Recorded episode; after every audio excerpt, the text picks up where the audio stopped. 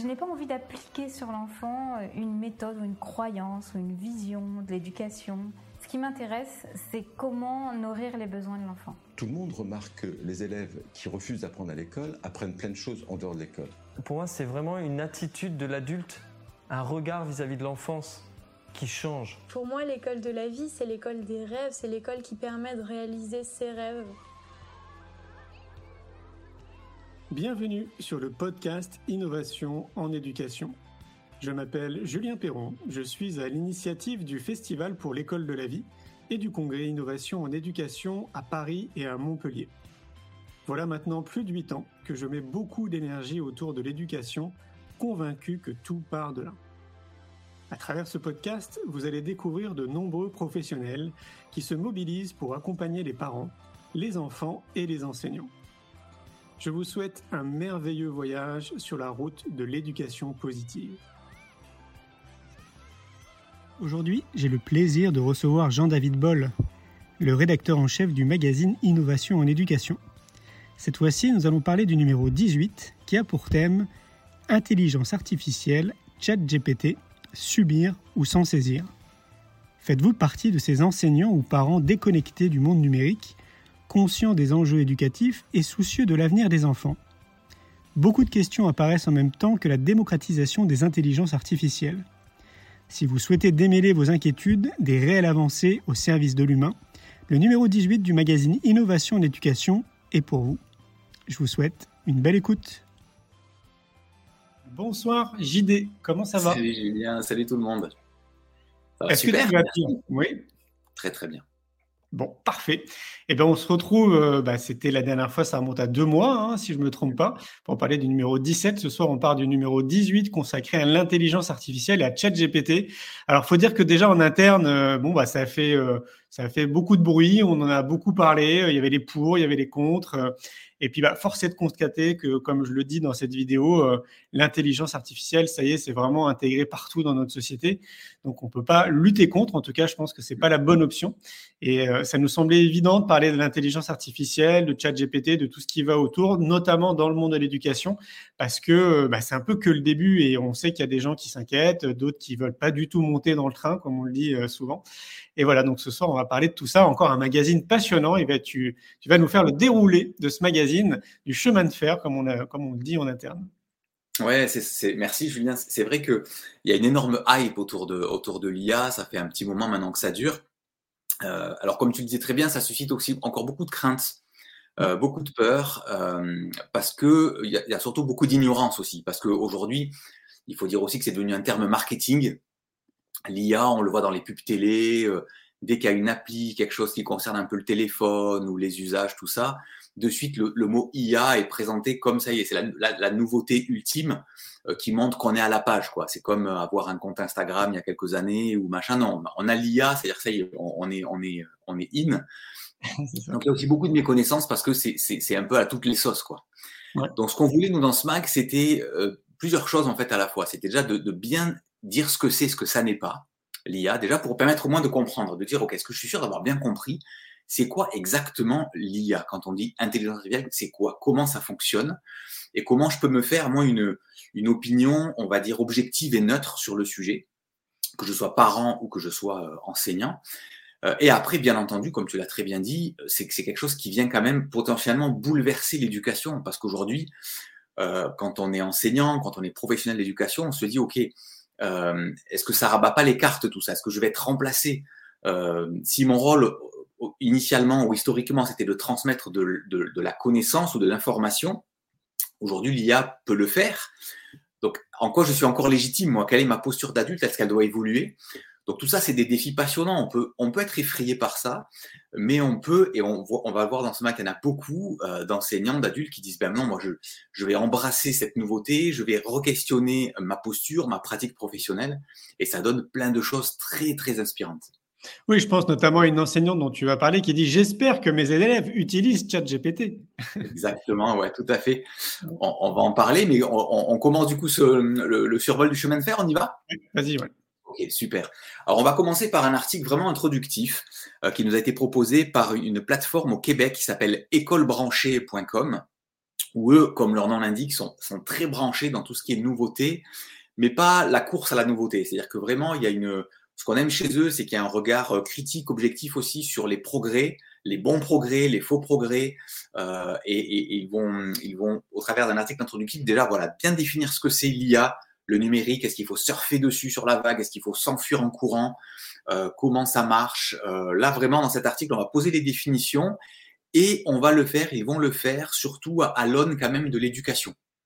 En parlant de dimension éthique, en quoi l'éducation est impactée par ça, euh, et puis tous les écueils euh, auxquels on pense rapidement, les risques de plagiat, euh, les risques de, de, de, de paresse, euh, qui, selon les détracteurs de l'IA, serait un des risques majeurs de dire oui, mais les, nos étudiants, nos élèves ne vont plus réfléchir, ils vont juste taper une requête dans ChatGPT et ça va travailler à leur place.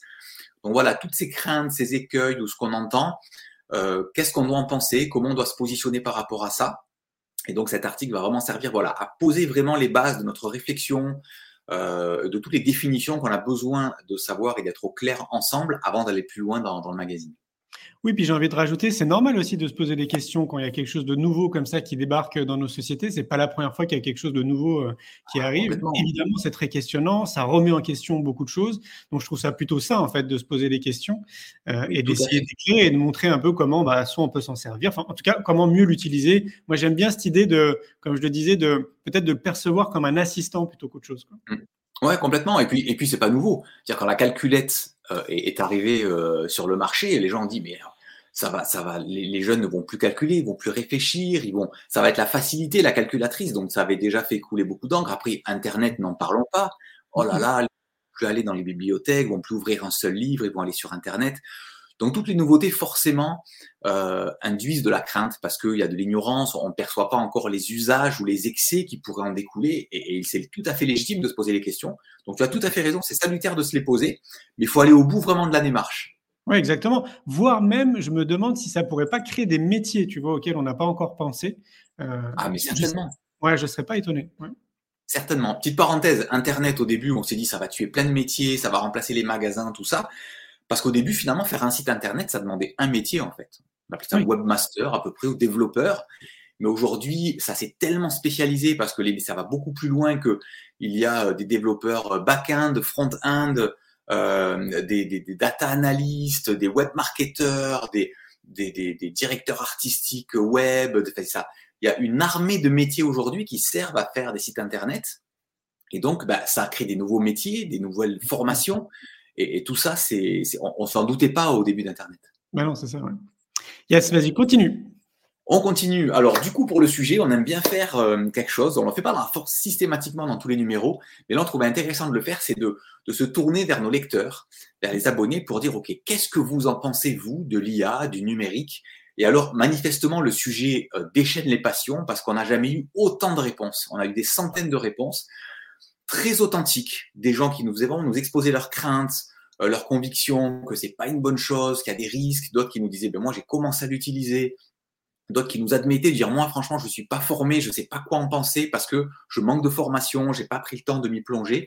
C'est très intéressant parce que ça donne vraiment une, photo, une instantanée un peu de ok, qu'est-ce que les profs aujourd'hui pensent de l'IA du numérique en 2023 Et du coup on a rassemblé toutes les réponses par catégorie. Il y a plein aussi de de, de, de c'est comme une espèce d'énorme boîte à idées en fait Mmh. Euh, où les profs nous partagent tout ce qu'ils pensent, mais aussi comment ils utilisent ces outils-là numériques. Alors, on parle de l'IA, mais pas seulement. Il y a plein d'outils aussi numériques sur Internet, des applis, des sites, des plateformes que les, les, profs utilisent pour les assister dans leur pédagogie, dans les rapports avec les parents, dans la présentation de leurs cours, dans la, le, les feedbacks aux élèves, dans l'organisation de questionnaires. C'est incroyable. On a découvert énormément euh, de choses dans, dans ces outils-là. C'est clair, j'ai l'impression que c'est un peu comme une boîte de Pandore, c'est de manière positive. Ouais.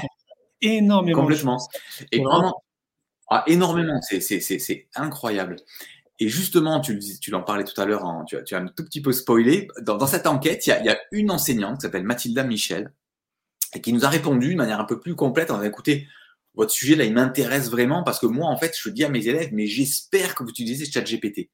Et ça nous a intrigué parce que Aujourd'hui, beaucoup d'enseignants ont plutôt la tentation de dire attention, euh, interdit ChatGPT, je veux avoir vos réponses à vous, parce que ça peut être considéré, et on peut le comprendre aussi comme un outil qui favorise énormément la triche. Alors, ça se voit quand même, hein, il y a, des, il y a des, des choses aussi à, à, à savoir.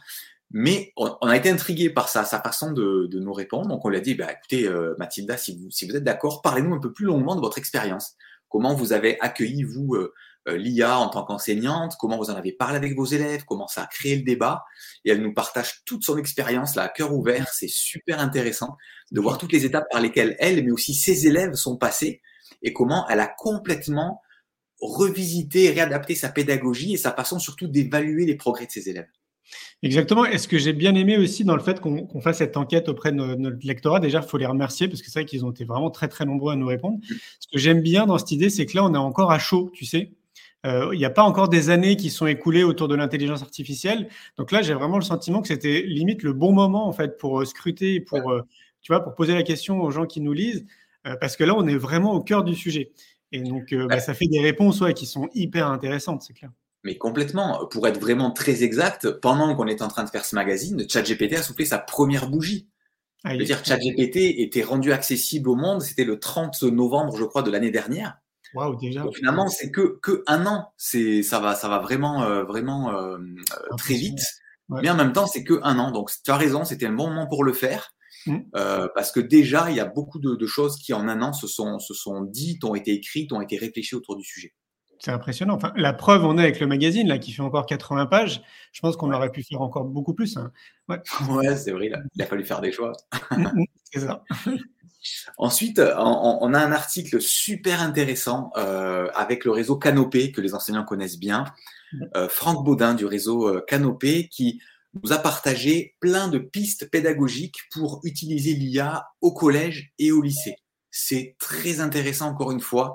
Il y a des exemples très concrets de, de façon euh, d'utiliser cet outil, euh, que ce soit de la génération de texte, de la génération d'images, ou de dessins ou de graphiques. Et ça donne des clés très pratiques aux enseignants. Vous leur montrez toutes les façons. Après, chacun peut prendre ce qu'il souhaite, hein, mais toutes les façons où ils pourraient intégrer l'IA en fait dans leur pédagogie, l'organisation de leurs cours et la présentation de leurs cours. Très très intéressant. Oui, ils prennent ça très au sérieux, ils sont très engagés justement euh, sur, sur ce sujet et ils nous ouais. ont répondu très rapidement. On est vraiment content qu'ils euh, qu fassent partie du magazine parce que pour nous, c'est euh, bah, un peu l'institution quand même, le réseau Canopé. Quoi. Donc, complètement, complètement. Non, ils sont vraiment ils sont à la pointe de, de beaucoup de choses et c'est vrai que là, cet article le montre manifestement. Ouais.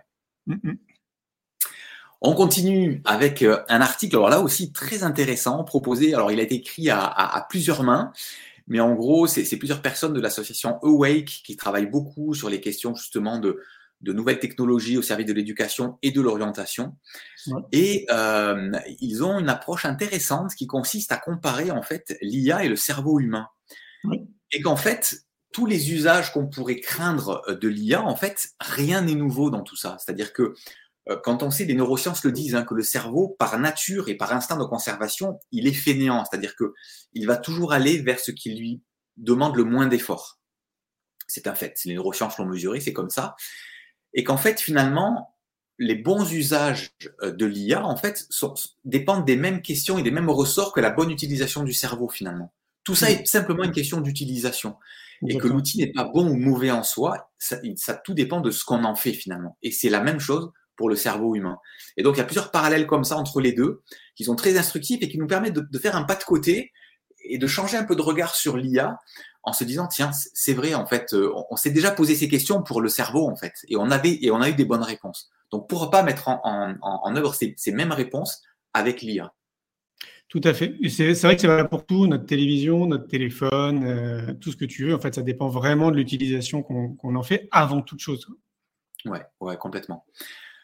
Ensuite, là, on va encore plus en profondeur. Alors, pour ceux qui sont un peu initiés euh, à l'IA, notamment à ChatGPT, mais pas seulement ChatGPT, euh, il y a une notion nouvelle qui a émergé avec, avec cette notion d'intelligence artificielle, c'est ce qu'on appelle les prompts. Euh, vous savez, quand on fait une recherche sur Google, on appelle ça une requête, une question Google ou une requête. Euh, pour l'intelligence artificielle, il y a un terme qui, s'est consacré qui s'appelle les prompts. Et c'est pas du tout la même logique qu'une requête euh, moteur de recherche. Et on a un peu notre expert qui, qui est devenu un ami, euh, Gabriel Maes, qui a vraiment qui suit l'IA, mais alors depuis bien plus longtemps qu'une année seulement. Il est vraiment passionné du sujet, vraiment expert, euh, au point qu'aujourd'hui il enseigne les enseignants, c'est-à-dire les profs de profs dans toutes ces, ces, ces thématique de nouvelles technologies au service de l'éducation. Et là, il nous a pondu un article. Euh, c'est une pépite cet article. Si vous deviez vous abonner au mag que pour un article, c'est celui-là, parce que dans cet article, il donne énormément de conseils pratiques pour comprendre ce que c'est, ce qu'on appelle du coup le prompt engineering, c'est-à-dire la, capacité, le, la compétence de créer des prompts et de bons prompts, et euh, les bases de, de, la rédaction des prompts. Parce qu'en fait, les résultats sont d'autant euh, meilleurs que le prompt a été bien rédigé. Et très souvent, on peut être déçu de dire, oh, ChatGPT, c'est nul, en fait, parce que c'est simplement que le résultat n'est pas bon parce que le prompt n'était pas bon. Et donc, dans cet article, il y a vraiment des conseils très poussés avec plein d'exemples, orientés quand même éducation, mais pas que, sur toutes les façons, tous les, les, facteurs qu'on peut combiner ensemble au choix pour créer des super prompts qui vont nous donner des, des résultats incroyables. Mais c'est même à se demander si ça va pas devenir une compétence justement aussi pour le futur, tu vois, d'être euh, habile à bien maîtriser les prompts. Ah, mais je le crois. Je le crois aujourd'hui. Euh, tu parlais tout à l'heure, j'aime bien l'image de dire est-ce qu'on monte dans le train ou pas? Les, les gens peut-être ont peur de monter dans le train ou se disent non, moi ça me concerne pas. Mais il faut vraiment réaliser que si on n'embarque pas à un moment donné, alors c'est pour ça que la question, c'est une question rhétorique, subir ou s'en saisir. Nous, on invite dans ce magazine les gens à, quitter le camp du subir et à, venir avec tous ceux qui s'en saisissent, parce que si on le fait pas maintenant, il va, se créer un gap, une fracture, un fossé en fait qui, avec le temps, va être vraiment difficile à enjamber. Et si on le fait pas pour nous, il faut le faire pour nos élèves, il faut faire pour nos enfants, parce que tu as, tu as vraiment raison de le dire. C'est aujourd'hui, ça va devenir une compétence majeure si on s'en saisit pas maintenant, si on, ne se forme pas à ça et qu'on laisse passer, on laisse les gens progresser, que nous on reste immobile, on, peut vraiment décrocher au bout d'un moment. Oui, et puis ça va aller très très vite, à l'image de notre société où je pense qu'on a à peu près tous le même sentiment que tout va très vite.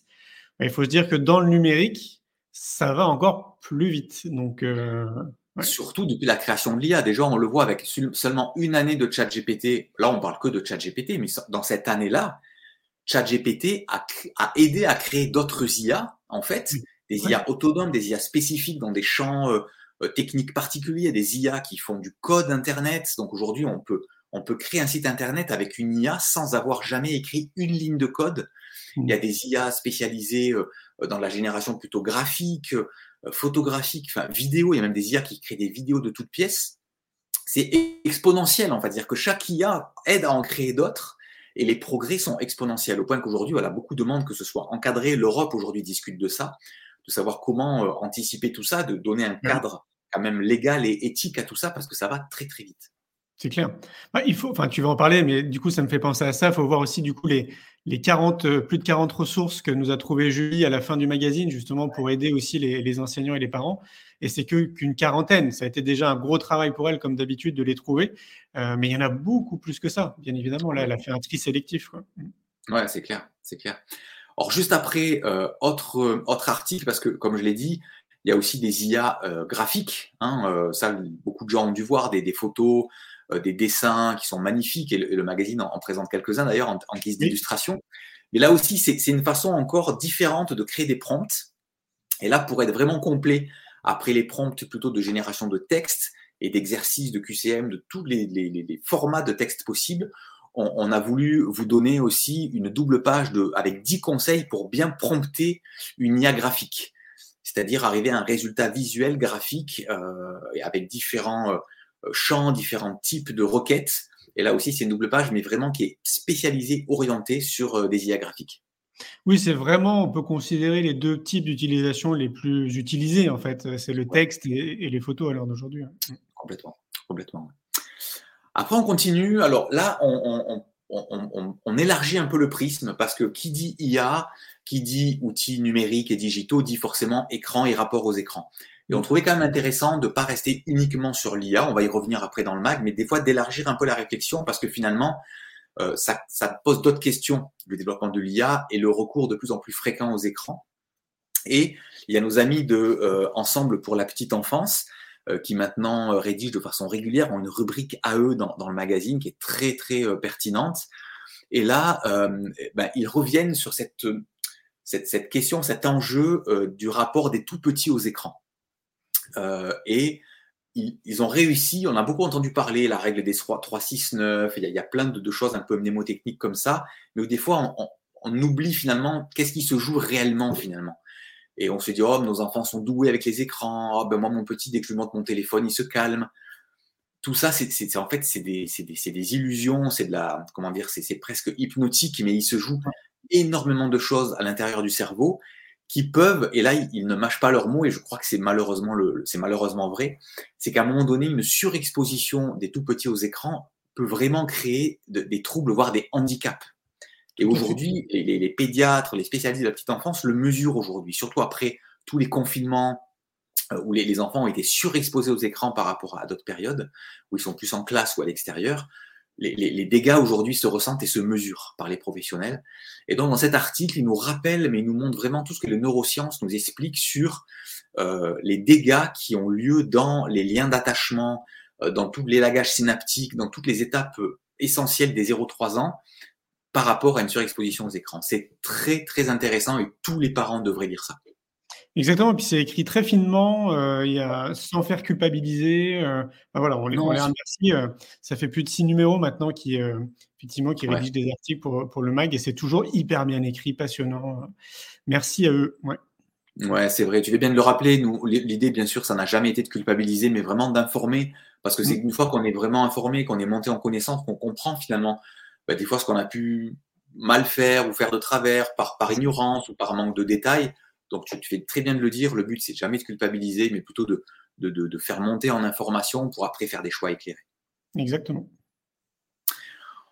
Ensuite, un nouvel article là aussi qui est, qui est super intéressant, mais davantage sous l'angle de la pédagogie, c'est, euh, alors peut-être que beaucoup d'entre vous n'ont pas entendu parler de ça, c'est la pensée computationnelle. Qu'est-ce que c'est la pensée computationnelle?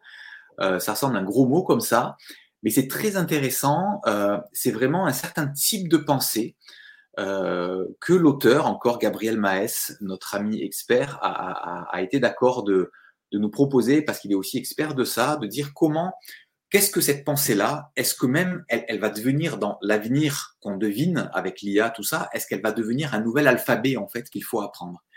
Et donc il nous explique ce qu'est cette pensée computationnelle, euh, quels sont un peu ces, ces piliers, ces concepts clés. Et je vais les dire très rapidement, c'est la décomposition, la reconnaissance de modèles, l'abstraction et les algorithmes. Alors ça a l'air aussi encore une fois des mots compliqués, mais il faut savoir, et cet article regorge de conseils par rapport à ça, que ces concepts-là, on peut commencer à, les, à les, présenter, à, les, à familiariser les enfants dès le plus jeune âge. Et ce qui est super, c'est qu'ils nous partagent plein de conseils pour les parents ou pour les enseignants à partir, je crois, de, de, de, de euh, 3-4 ans euh, pour euh, développer cette pensée computationnelle parce que pour lui, je pense qu'il a raison, ça va vraiment devenir une compétence aussi pour les enfants d'apprendre à penser à la façon euh, des algorithmes et des, et, des, et des, machines en fait. Ouais, je suis quasiment sûr aussi, ouais, tout à fait. Ouais.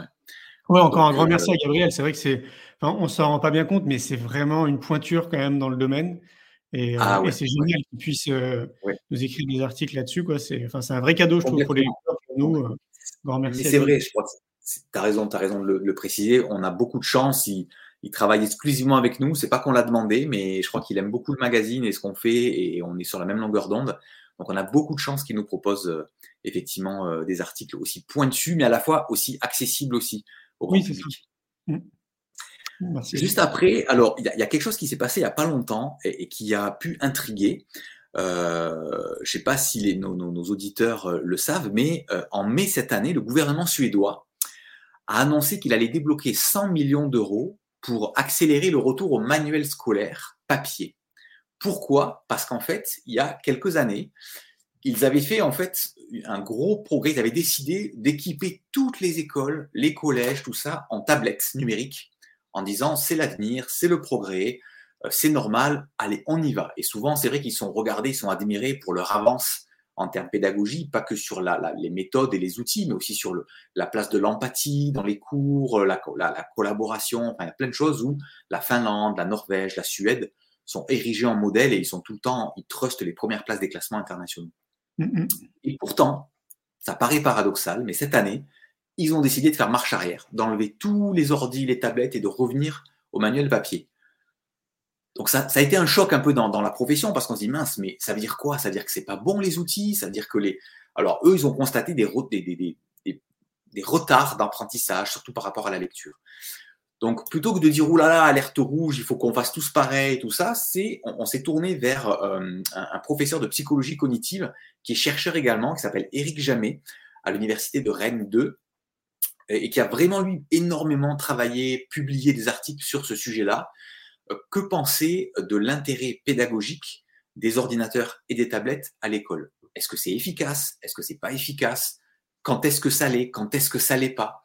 Et, et, ça permet d'avoir un, un, un, regard neutre, objectif et surtout très documenté pour répondre à cette question et avoir du coup se dire ok qu'est-ce que je dois penser de ça entre ce que fait la Suède et ce que font peut-être d'autres gouvernements qui eux foncent dans, dans la direction opposée? Donc c'est mmh. encore une fois très intéressant et ça nous permet d'avoir un regard équilibré et, et, et, surtout bien documenté sur, le, sur la question. Oui, c'est ce que j'allais dire, surtout bien documenté. Ouais. Mmh. Ouais, ouais.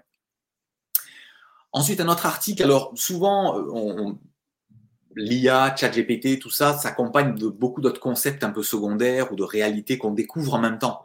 Et là, les, les algorithmes, on, on, y, on, en parle depuis quand même les réseaux sociaux, mais l'IA, ChatGPT et d'autres ont, ont, ont, amené à la lumière d'autres concepts qu'on connaissait moins, le machine learning, le deep learning. Et là aussi, on s'est dit quand même que ça serait intéressant d'expliquer ce que c'est en fait, parce que on peut avoir l'impression qu'on a compris un peu par rapport au titre, ce que ça représente, ce que ça dit, euh, mais qu'est-ce que ça implique, en quoi ça nous concerne nous, est-ce que des fois finalement on, alimente ces phénomènes sans même nous en apercevoir? Donc c'est très intéressant. Et donc c'est un article qui va vraiment poser les définitions sur ce que c'est, en quoi ça nous concerne et en quoi c'est important d'avoir conscience de ces phénomènes qui se passent souvent un peu à notre insu, euh, pour garder quand même notre libre arbitre, garder une éthique aussi, et faire attention de pas non plus accorder trop de confiance aux résultats des IA, etc. Parce que qui dit algorithme dit forcément risque de biais, euh, dit aussi euh, intention derrière euh, des personnes ou des, entreprises qui programment ces algorithmes. Donc c'est important de, de, faire la lumière sur tout ça pour garder un sens critique, garder un libre arbitre et, et être en conscience de tout ça. C'est bien, c'est bien de, parler de ça parce que ça me fait penser à une discussion que j'ai eue hier où, euh, justement, moi j'étais en train de remettre en question euh, bah, notamment euh, Google et les moteurs de recherche. Je t'explique pourquoi. Parce qu'il y a une époque qui n'est pas encore si vieille, ça se trouve, c'est encore le cas maintenant pour les gens qui regardent la télé. Mais je me rappelle, moi, de mon époque, pour ceux qui ne le savent pas, je suis né en 78. Euh, quand on regardait la télé et que le lendemain, on parlait de ce qu'on avait vu à la télé, c'était comme une réalité. Euh, tu vois, on l'avait vu à la télé, donc en fait, c'était vrai, quoi, parce qu'on l'avait vu à la télé. Et là, j'ai le sentiment de plus en plus, mais c'est m'est venu à l'esprit il y a vraiment euh, pas si longtemps, hein, 48 heures, 72 heures, qu'on accorde énormément de crédit aux requêtes et donc de ce qui ressort des moteurs de recherche. Et moi, je suis en train de le remettre en question, en fait. Je suis en train de me dire, mais tu vois, est-ce qu'on fait bien? Par exemple, on a un réflexe quand on cherche quelque chose. Par exemple, imaginons, on n'est pas d'accord sur un sujet, on va aller voir tout de suite sur un moteur de recherche et on va le taper pour avoir, euh, peut-être pour nous mettre d'accord mais on, on, on, donne tout de suite euh, la raison au résultat qui sort du moteur de recherche. Je ne sais pas si tu vois ce que je veux dire. Et moi, je suis en train de remettre en question ça. Je me dis, est-ce que c'est pure vérité ou est-ce qu'il faut qu'on soit sens critique sur ce résultat qui ressort Complètement. Ben, de toute façon, ne serait-ce que pour parler de Google, c'est très simple. Il y, a, une espèce de, cercle vicieux qui fait que plus une page euh, est, cliquée, en fait, un site est cliqué, plus il va remonter dans les pages. Et que donc, souvent, en fonction de la requête, qu'est-ce qui arrive Le site qui est proposé en premier, c'est le site sur lequel les gens ont le plus cliqué quand ils ont fait la même requête que toi, une requête équivalente. Sauf que finalement, le, le, le, ça s'auto-alimente en fait. Parce ouais. que les gens, en cliquant tout le temps, même s'ils ne sont pas satisfaits de la réponse dans le site, ils ont quand même cliqué dessus. Et ce que Google retient, c'est que, bah, ah, les gens ont cliqué sur ce site. Sauf qu'ils le font remonter, ils le font remonter, et à la fin, au bout d'un certain temps, bah, c'est tout le temps les quatre mêmes sites qui sont dans les premières places parce que les gens, sans se dire, euh, ben, est-ce que c'est vrai, c'est pas vrai, est-ce que c'est le bon site, est-ce que Google me propose les bonnes choses, ben, aujourd'hui, c'est un fait que la page 1 de Google, c'est la vérité absolue, c'est les meilleurs résultats. Ben, en fait, pas toujours. Pas mmh. toujours. Mais le problème, c'est que c'est là parce que les gens ont cliqué dessus sans savoir du tout si ce que le site allait leur proposer leur convient, est juste, est faux, etc. Donc c'est vrai que là, on touche aux limites des algorithmes, en effet. Ouais, ouais, ouais ben oui. C'était bien de le dire. Ouais, tu as raison. On continue. Alors là, on a un super euh, article écrit à quatre mains. Alors c'est une interview euh, croisée avec deux experts du Learning Planet Institute euh, qui s'appellent Eric Cherel et Shahab Nastar. c'est un institut assez incroyable en fait qui, qui, qui construit des ponts en fait entre le monde de l'éducation et le monde des nouvelles technologies de la recherche. Euh, et ils sont eux aussi apôtres de l'apprentissage tout au long de la vie en fait. Donc ils créent énormément d'outils, de plateformes, alors bien sûr énormément aussi euh, basés sur l'IA, mais pas seulement, pour faire en sorte d'agréger aussi toutes les recherches des uns, des autres, des enseignants qui pourraient aussi être intéressés par un projet pour y participer. C'est vraiment des projets, des plateformes qui parient sur l'intelligence collective et c'est très pertinent et eux du coup nous donnent leur, regard sur le développement de l'IA, sur comment les parents, les éducateurs peuvent se l'approprier, s'en emparer en fait pour, euh, et le faire d'une bonne façon. Parce que pour eux, et on a pris ça un peu comme titre de l'article, j'ouvre les guillemets, il n'y a pas d'autre choix que d'évoluer et de s'adapter à l'IA en fait. Hmm. Merci à eux. Ouais, merci à eux, ouais. Hmm. On continue. Alors, une des choses qui fait, craindre l'IA à beaucoup de gens, c'est de dire oui, mais c'est tellement réaliste ce que l'IA produit, surtout en termes d'image, que ça peut alimenter tout ce qu'on appelle les fake news. Et c'est vrai, il y a eu plein de choses incroyables qui se sont produites, des images trafiquées qui ont fait chuter la bourse américaine de, mais de 500 milliards de dollars.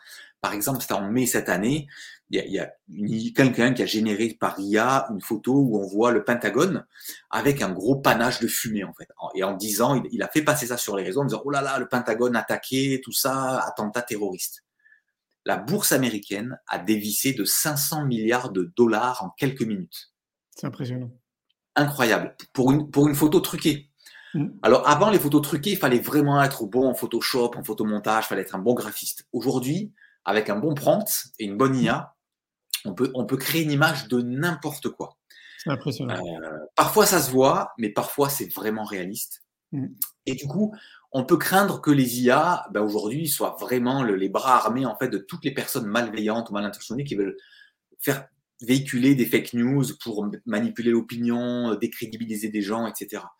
Donc, on, a fait un article vraiment là-dessus pour, essayer de, donner des clés aux gens, aux parents, aux éducateurs, mais aussi aux jeunes, parce que c'est bien que les parents ou les profs en parlent avec leurs enfants, leurs élèves, de dire comment on, détecte un peu ces fake news, que ce soit des infos, que ce soit des images, euh, mais comment aussi on, est vigilant de, des fois de, questionner aussi des narratifs qui peuvent être des narratifs officiels, parce que la fake news n'est pas toujours du côté, on va dire, de, euh, des pirates informatiques ou des choses comme ça.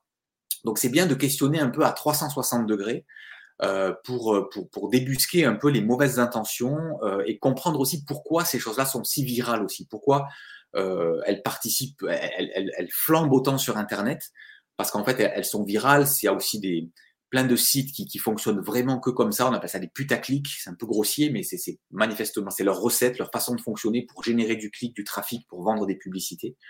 Donc c'est bien voilà, de faire la lumière aussi sur tout ça, euh, pour se dire, OK, l'IA peut être au service de ça, mais comment moi je, je, je, je m'en méfie et comment j'arrive aussi à, à, rester objectif, à avoir du discernement par rapport à ça. Oui, j'ai trouvé ça intéressant dans cet article parce qu'il y a plusieurs étapes justement que les gens peuvent suivre. Euh, pour essayer, ben, on revient un peu au sens critique, hein, bien évidemment, de remettre un petit peu les, les choses dans, dans, leur contexte et en tout cas de prendre un peu de recul sur cette première information qui pourrait arriver. Quoi. Et, mmh, euh, mmh, mmh. et d'ailleurs, pour l'imager, euh, sans spoiler le magazine, euh, dans cet article, nous, on a mis une image justement de l'île Maurice avec de la neige, euh, ce qui est complètement improbable. Mais bon, là, en l'occurrence, je trouve que l'image, on se rend compte quand même que c'est pas. Enfin, je pense que n'importe qui qui tomberait sur cette image se rendrait compte que c'est que c'est une fake news. Mais si on avait été beaucoup plus dans le détail, notamment au niveau du prompt, je pense qu'on aurait pu la rendre vraiment très très réaliste. Et voilà, c'était pour imager le propos. Et, et donc, voilà, donc je trouvais ça intéressant et qu'il y a plein d'outils. Ouais.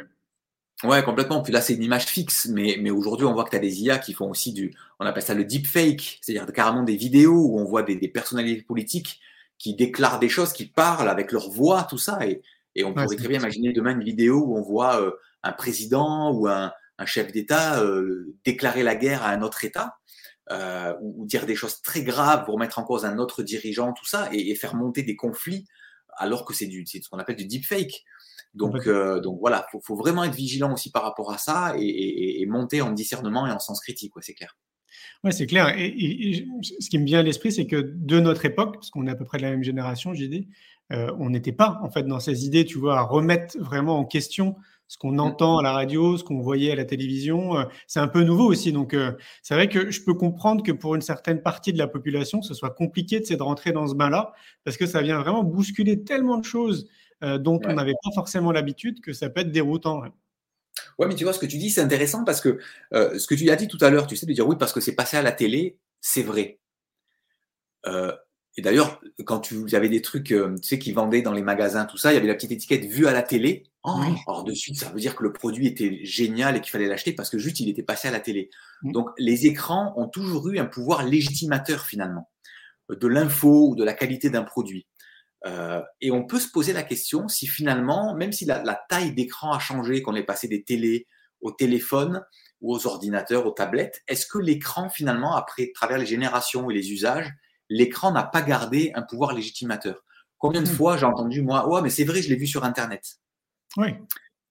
Internet, il y a à boire et à manger, comme on dit. Euh, il y a le vrai, heureusement, mais il y a aussi du faux. Il y a beaucoup de faux. Il y a, il y a beaucoup de, de, déchets entre guillemets.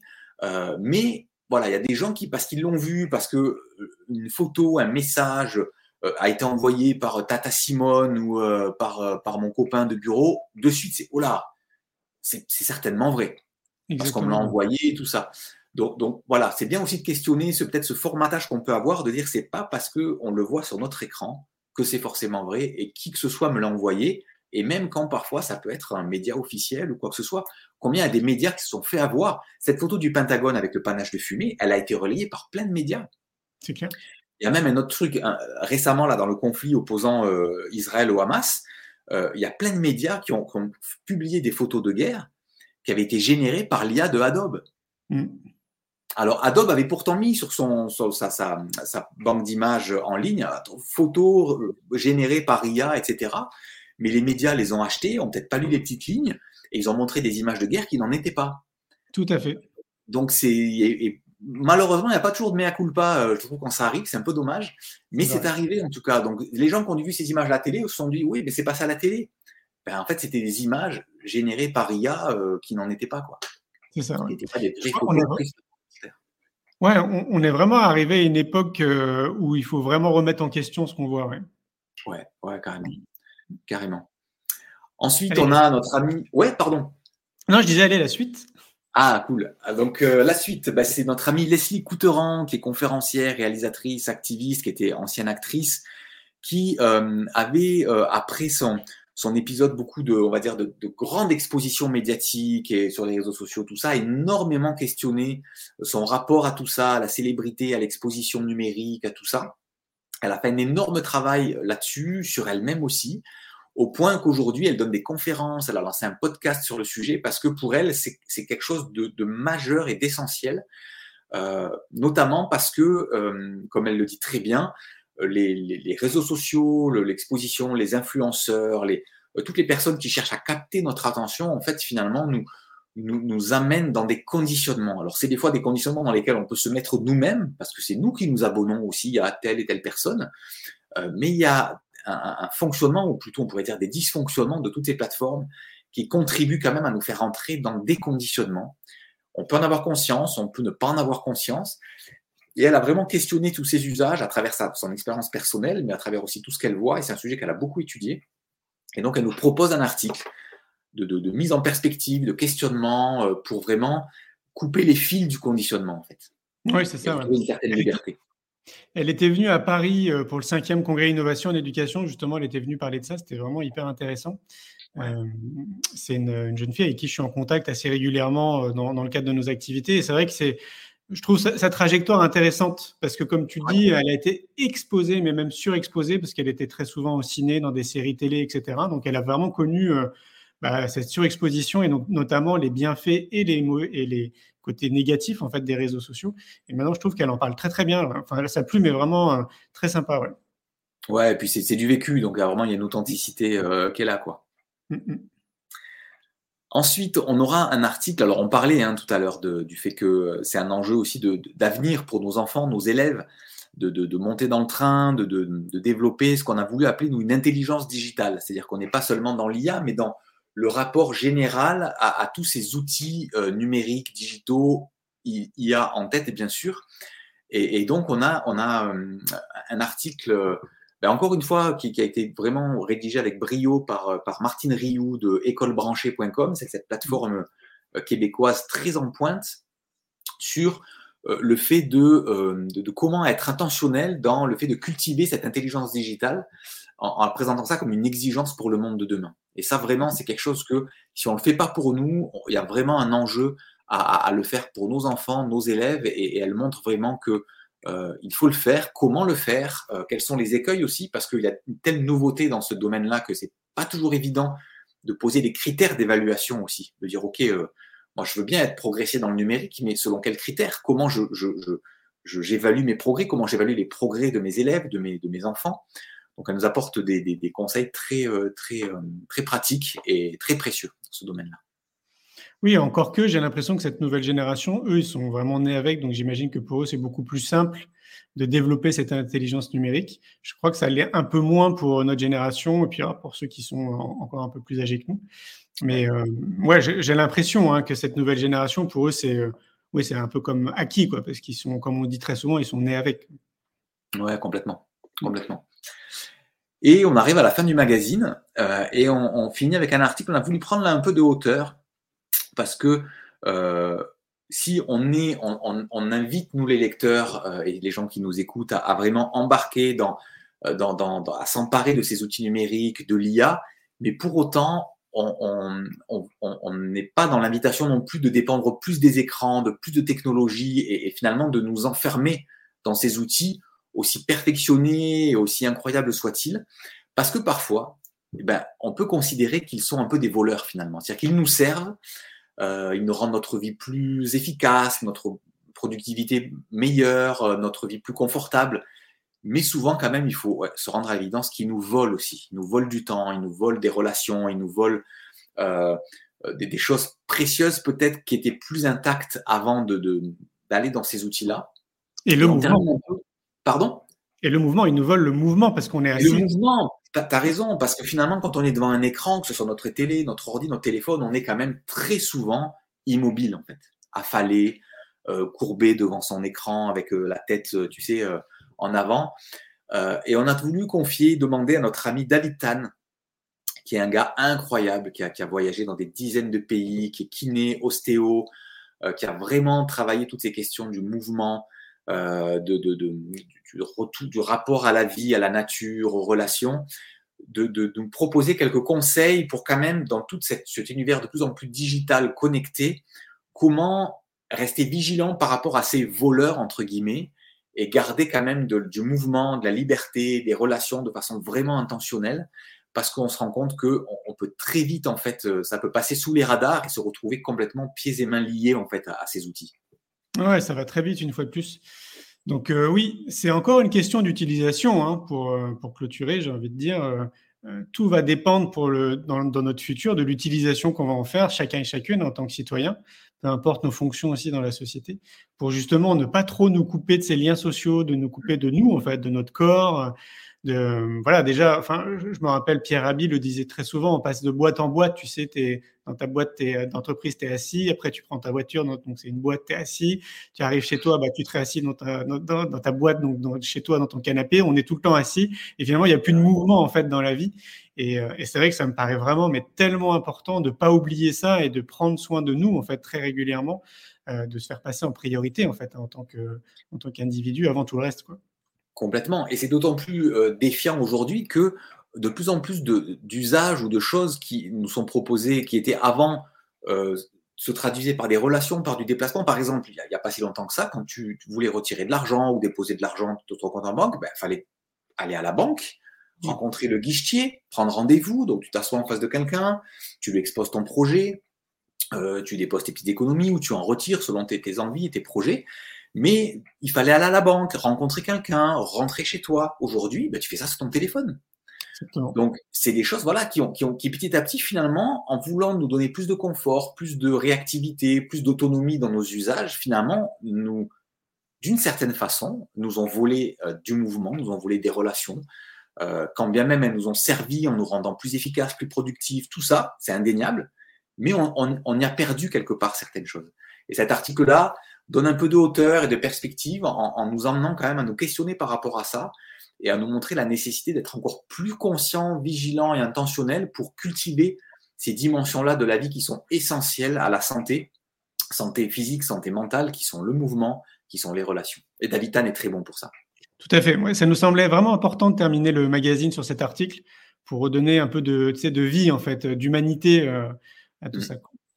Et puis il y a aussi euh, les ressources de Julie dont tu allais parler, j'imagine. Oui, complètement. Et juste avant, je, je, termine un peu avec nos rubriques un peu habituelles. Il y a l'instant famille, vous savez, ce moment où on aime dans tous les numéros euh, proposer à un moment donné aux familles de prendre le mag, alors soit d'aller sur le canapé, soit d'aller promener, faire un goûter dans le jardin, ou qu'importe, mais de prendre un moment où on lâche un peu les téléphones, euh, tout ça, on, se retrouve ensemble autour d'un bon moment, au coin du feu, ou qu'importe, et on, vous propose des petites questions. Alors, soit les parents posent des questions aux enfants, à leurs ados, s'ils en ont, mais aussi des questions que les enfants peuvent poser aux parents. Euh, toujours en thème avec le magazine. Et donc là, ben, c'est un moment où peut-être ça va piquer un petit peu selon les réponses. Mais l'idée, c'est de libérer un peu la parole justement sur l'usage des écrans, sur euh, qu'est-ce que les enfants pensent de ça, de les ados aussi, de, leur, YouTube, de ChatGPT, qu'est-ce qui se dit à l'école? Des, fois, on n'a pas tout le temps le temps de parler de ça parce que les semaines sont très chargées, on rentre de l'école, on fait les devoirs, tout ça. Et là, voilà, c'est de créer un, espace, un peu un temps de parole constructif, fun. Euh, et ça s'appelle l'instant famille et c'est à la fin de chaque numéro. Tout à fait. Et après ça, tu as raison de le dire, il y a les ressources de Julie, où là, elle a fait un scan intégral de, de, tout. Il y a, je crois, ouais, il y a combien? Il y a, il y a une quarantaine d'outils utilisés, hein, c'est ça. Mmh. Euh, utilisé, conseillé aussi par les enseignants, par les parents, euh, pour tout ce qui est euh, les matières. Il y a les maths, du français, histoire géo, langue étrangère, mais aussi des applis pour faire des quiz, pour travailler la mémoire et les apprentissages, pour gérer la classe et la vie en classe, pour présenter les cours de façon aussi novatrice et, interactive, mais aussi pour faire de l'aide aux révisions. Donc c'est très complet c'est plein de choses à tester. Il y a du gratuit, il y a des fois il y a du, payant ou des, petits abonnements, mais des fois c'est des choses vraiment incroyables. Et donc on vous les partage pour les tester, les essayer, euh, voilà. Tout à fait.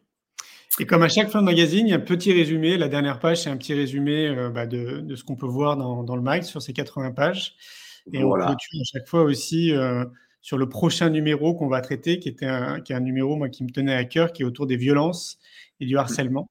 Euh, et qui sortira maintenant dans, bah, dans 4 mois, hein, si je ne me trompe pas. Hein. Oui, c'est ça, il sortira début mars. Début mars, oui, c'est ça. Top. Bon, bah, c'était encore passionnant. Hein. Merci, JD, euh, pour ce petit récapitulatif euh, de ce magazine qui va sortir, bah, du coup, pour lui, début, début, début février. Non, début janvier. Non, début janvier. Début janvier, on démarre l'année très fort.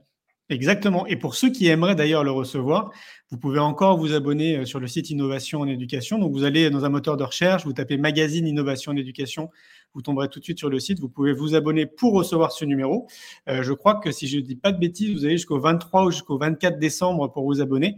Après, bah, vous, vous abonnerez pour le prochain numéro du coup qui est dédié euh, aux violences et au harcèlement.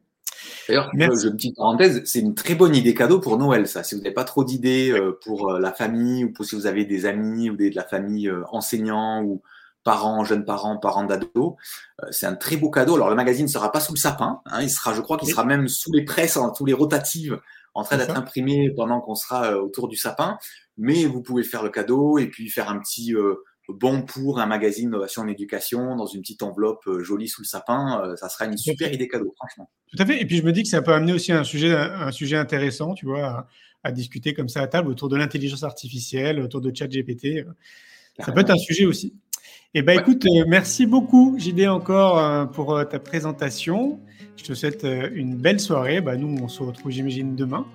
Et, et puis, bah, bah, demain, du coup. Ouais. Salut Julien, bonne soirée, salut tout le monde, à la prochaine. Ciao. Un grand merci pour votre écoute. J'espère que vous avez passé un bon moment avec nous. Pour aller plus loin dans votre recherche, nous avons créé un magazine papier, le magazine Innovation en éducation. Un magazine que vous retrouverez uniquement sur abonnement, livré tous les deux mois partout dans le monde. Un magazine 100% éco-responsable 80 pages en moyenne, sans publicité. À travers le Festival pour l'école de la vie ou le Congrès Innovation en éducation, nous rencontrons des milliers de professionnels qui proposent des solutions pour les parents, les enfants et les enseignants. Ce magazine se veut être un pont avec le podcast, nos événements et les films que j'ai réalisés. On se retrouve maintenant la semaine prochaine et entre-temps, je vous souhaite une très belle route.